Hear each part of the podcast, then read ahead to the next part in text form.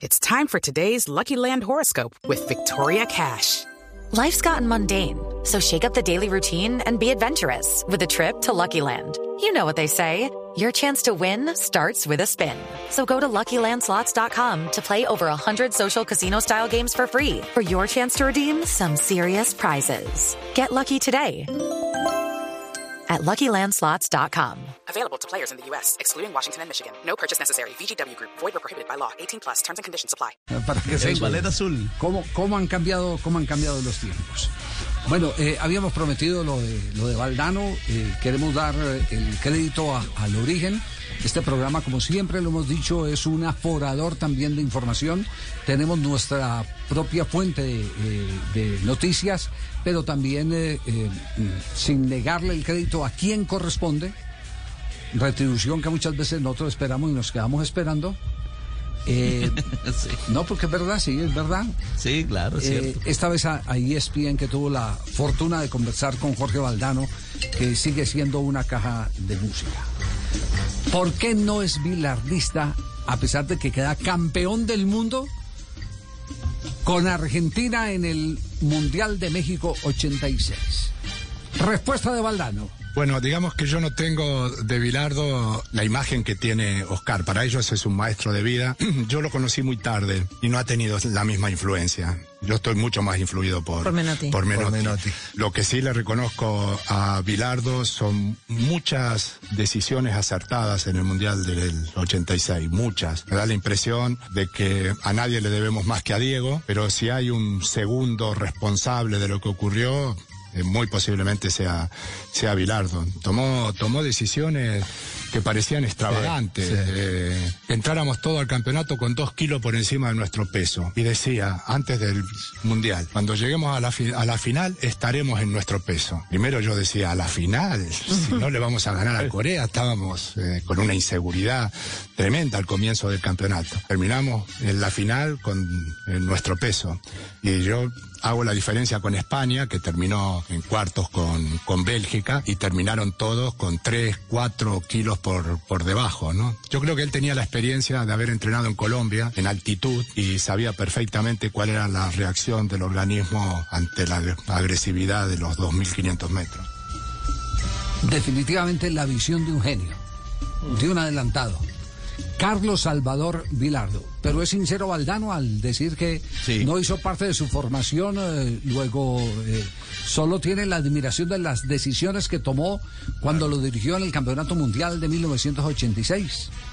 Sinceridad que extiende al reconocimiento. O sea, él es sincero en decir que no tuvo una gran influencia sobre lo que es él hoy o, lo que fue como futbolista, pero extiende esa sinceridad hacia el reconocimiento de un científico, porque estamos hablando de Bilardo, que es médico y por eso seguramente conocía el tema este de la altura también y, y manejar el tema del peso. Hay una foto que es noticia, que es la foto que tiene con eh, Ricardo el gringo Justi.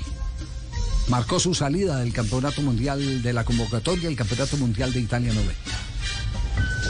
Una foto triste. eh, ellos habían ido a Israel a jugar un amistoso. Yo eh, había sido desconvocado la noche anterior a última hora. Llegó Bilardo a la habitación, le pidió a él que saliera de la habitación y me dijo que no me veía, que no me veía, que no me veía. Y yo al día siguiente seguía sin entender mucho y salí de la concentración con la valija, vestido como estoy ahora, y me encuentro al gringo Justi, que se había quedado en Trigoria, y al que Bilardo le había dicho, eh, si no saltás al alambrado cuando volvamos de Israel, vos también te, te tenés que ir. Entonces, bueno, nos encontramos dentro de un silencio un día de verano, y yo le dije, qué tristeza, ¿no? Los dos campeones del mundo y ahora teniendo que pasar una prueba para ver si nos quedamos, si nos vamos. Y me dice el gringo, para un poquito, para un poquito. Sale corriendo, viene con una máquina a sacar fotos y le dice a Pachamé, sí, eso es. Le dice a Pachamé que saque la, la foto. Y bueno, años después vine yo a, a Buenos Aires y me encuentro en la recepción del hotel un paquete que yo pensé que era un libro y era la foto en, en un marco, ¿no? Una foto malísima además. Eh, Pachamé no era fotógrafo profesional, una foto malísima. Pero la tengo en el despacho porque el gringo me dijo, eh, ya vas a ver cómo dentro de algún tiempo, cuando miremos esta foto, nos vamos a sonreír. Y, y ahora la tengo yo al lado del despacho y de vez en cuando la miro y efectivamente me, me arranca una, una sonrisa. Lo que hace el tiempo con las experiencias, ¿no? ¿Cómo fue la conversación con Bilardo? Cuando Bilardo le dice, no vas a Italia 90. Bilardo, que era eh, muy astuto, vino a la habitación y me dijo, no te veo, no te veo, no te veo. Él repetía 70 veces lo mismo, ya sabes que, que era un repetidor. No te veo, no te veo. Pero ¿cómo? No? ¿Qué quiere decir no, no te veo? No te veo, no te veo. Es que no te veo, no te veo, Valdano, no te veo. No te veo, no te veo. Y no lo saqué del no te veo porque sabía que cualquier opinión eh, yo la podía presentar como una prueba en contra, ¿no? Que se la podía rebatir. Y no te veo y no te veo. ¿Y el tiempo a no te dijo nosotros, nada? a nosotros, No, no, eh, Nunca más, no, no a, nada. a- a seré, nosotros, seré sincero, nunca más hablé con Bilardo. A nosotros- ese Nunca más desde ese, desde ese momento. Nunca más. No, no, no nos encontramos ¿Tu- nunca más. ¿Tuviste la inquietud de querer hacerlo con el paso del tiempo? no, no, no, no, nunca, nunca. Nunca porque me iba a seguir diciendo no te veo. Eso, eso dijo José Feliciano cuando encontró con Steve Wonder y Andrea Bocelli. No te decían todos, ninguno, ninguno, todos decían lo mismo. ¿Que ¿Dónde está? No te veo, no te veo. No Decían no cruel. no, ¿Cómo, no Javier? No sea sea así, Carlos Mario. sí, sí, no, Una anécdota, fue cierto, verídico prácticamente. Eh, 12 le, le volvieron a insistir y le preguntan si Bilardo es un adelantado. Escuchen, interpreten bien lo, lo que dice Jorge Valdano. No lo sé, o sea, lo de los tres centrales yo ya lo conocía, lo había visto en, en España. Lo que sí era un, un obsesivo y de la misma manera que era capaz de preparar las habitaciones con sentido estratégico, eh, todo lo hacía de una manera muy, muy estudiada. Dice Oscar, no era casualidad, nada de lo que hacía era casualidad. Por ejemplo, el día de la final, yo cuando salgo de la habitación, me lo encuentro en la puerta y de entrada ya cuando lo vi dije, mucha casualidad. Y empieza a pasear conmigo, yo no sabía ni de qué hablarle, digo, ¿qué partido hoy? Sí, esas cosas, como si fuera un desconocido, ¿no? Eh, y me dice, no, ya está, ya está, el partido ya está. 10 co- 10 contra 10 está controlado y el que gana el duelo gana el campeonato del mundo. Entonces yo le digo, sí, es verdad, le digo, si, si Diego está bien, somos campeones.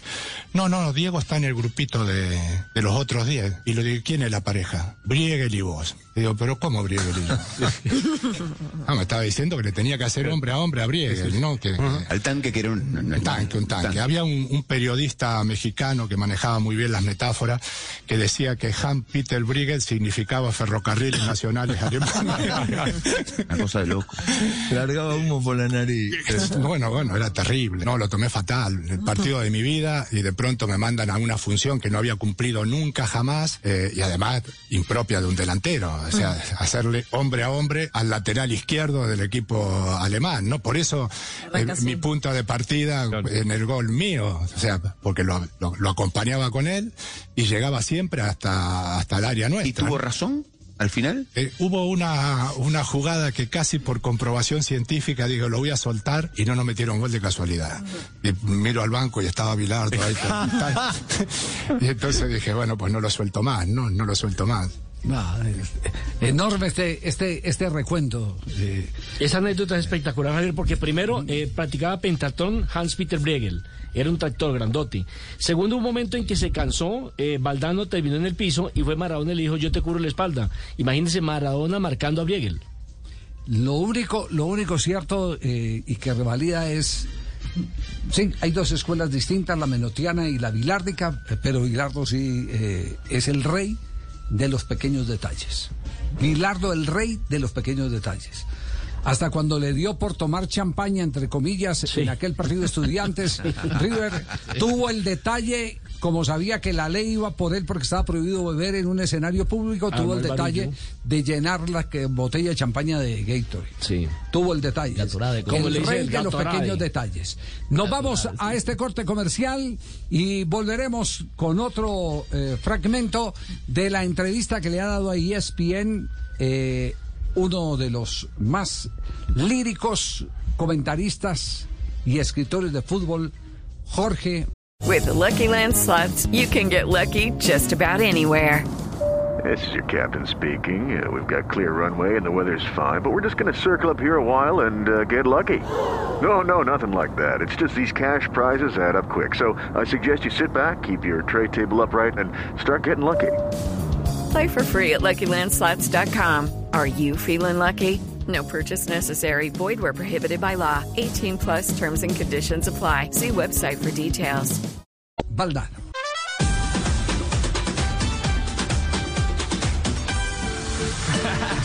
12 de la tarde, 52 minutos. Estamos en el único show deportivo de la radio, Blog Deportivo.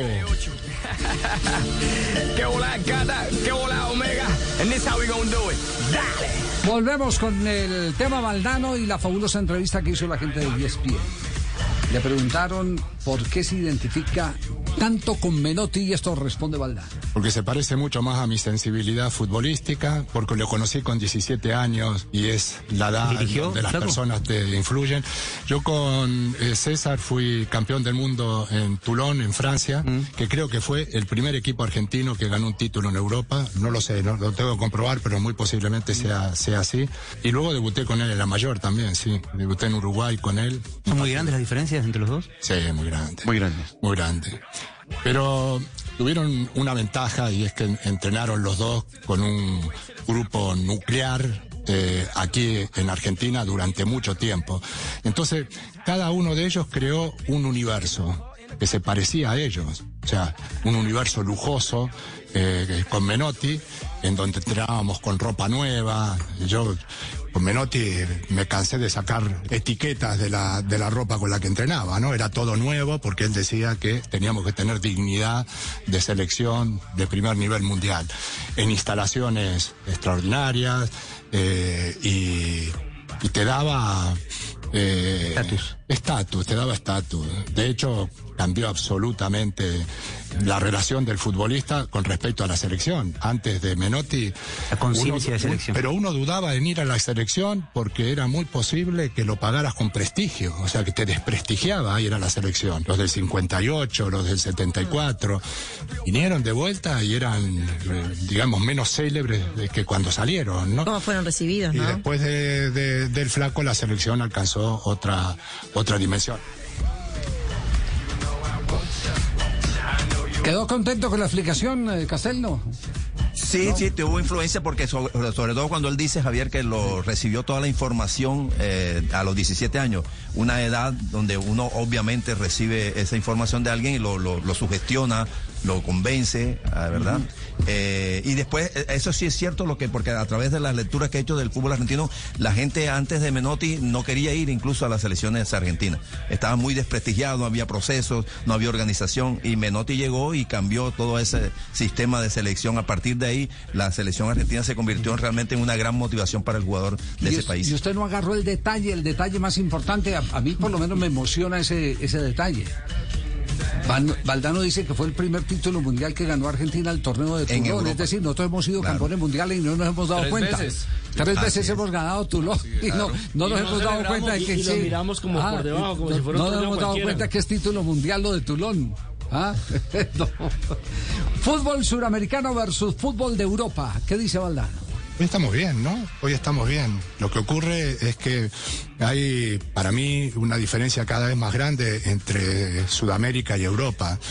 Nosotros éramos la contraparte de Europa, eran los únicos que podíamos desafiar a Europa y hemos jugado durante mucho tiempo de igual a igual. Ahora si no ganamos en Qatar, harán 20 años que no, que no ganamos un mundial y en los mundiales de club pasa algo parecido. Pero no, pero no competimos contra selecciones europeas y entonces la- las referencias no, no, no, no son suficientes como para medir en estos momentos eh, las posibilidades. Argentina está en condiciones de ganarle a cualquiera, pero también creo que le puede costar mucho ganarle a cualquiera. Pero no ya a Francia, Alemania.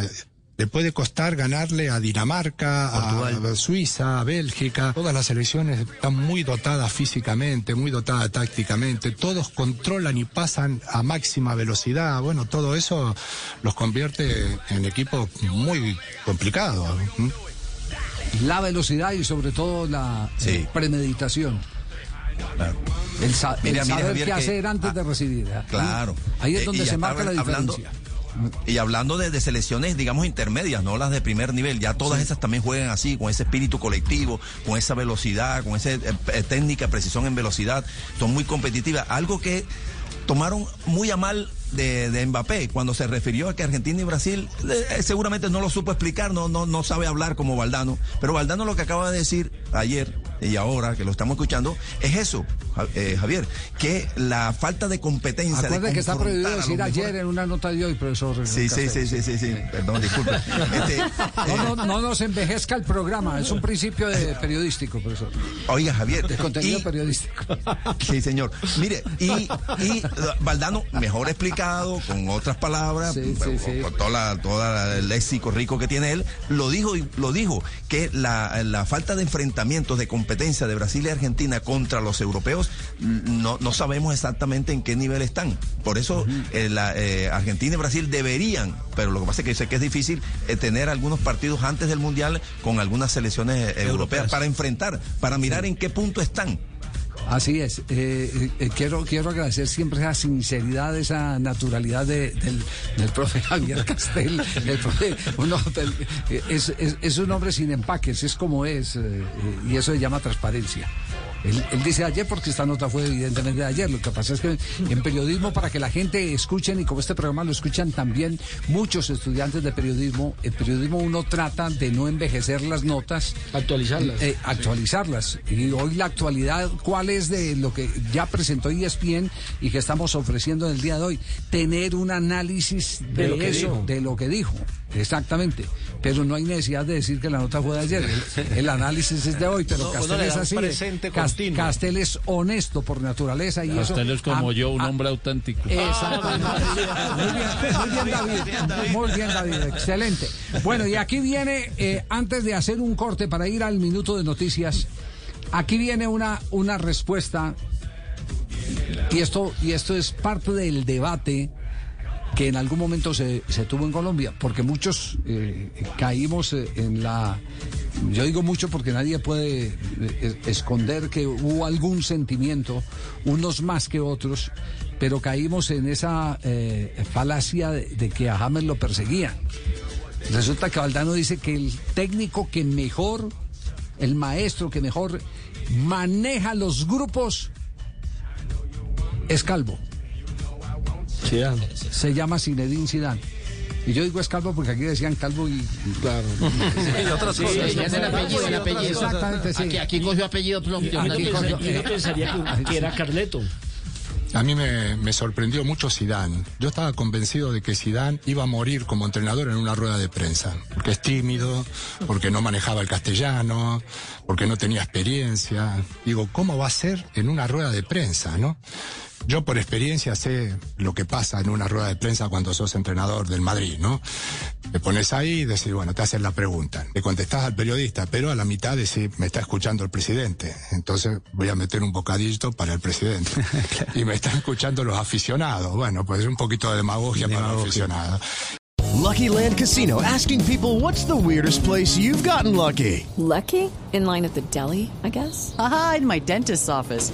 More than once, actually. Do I have to say? Yes, you do. In the car before my kids' PTA meeting. Really? Yes. Excuse me, what's the weirdest place you've gotten lucky? I never win and tell. Well, there you have it. You can get lucky anywhere playing at LuckyLandSlots.com. Play for free right now. Are you feeling lucky? No purchase necessary. Void where prohibited by law. 18 plus. Terms and conditions apply. See website for details.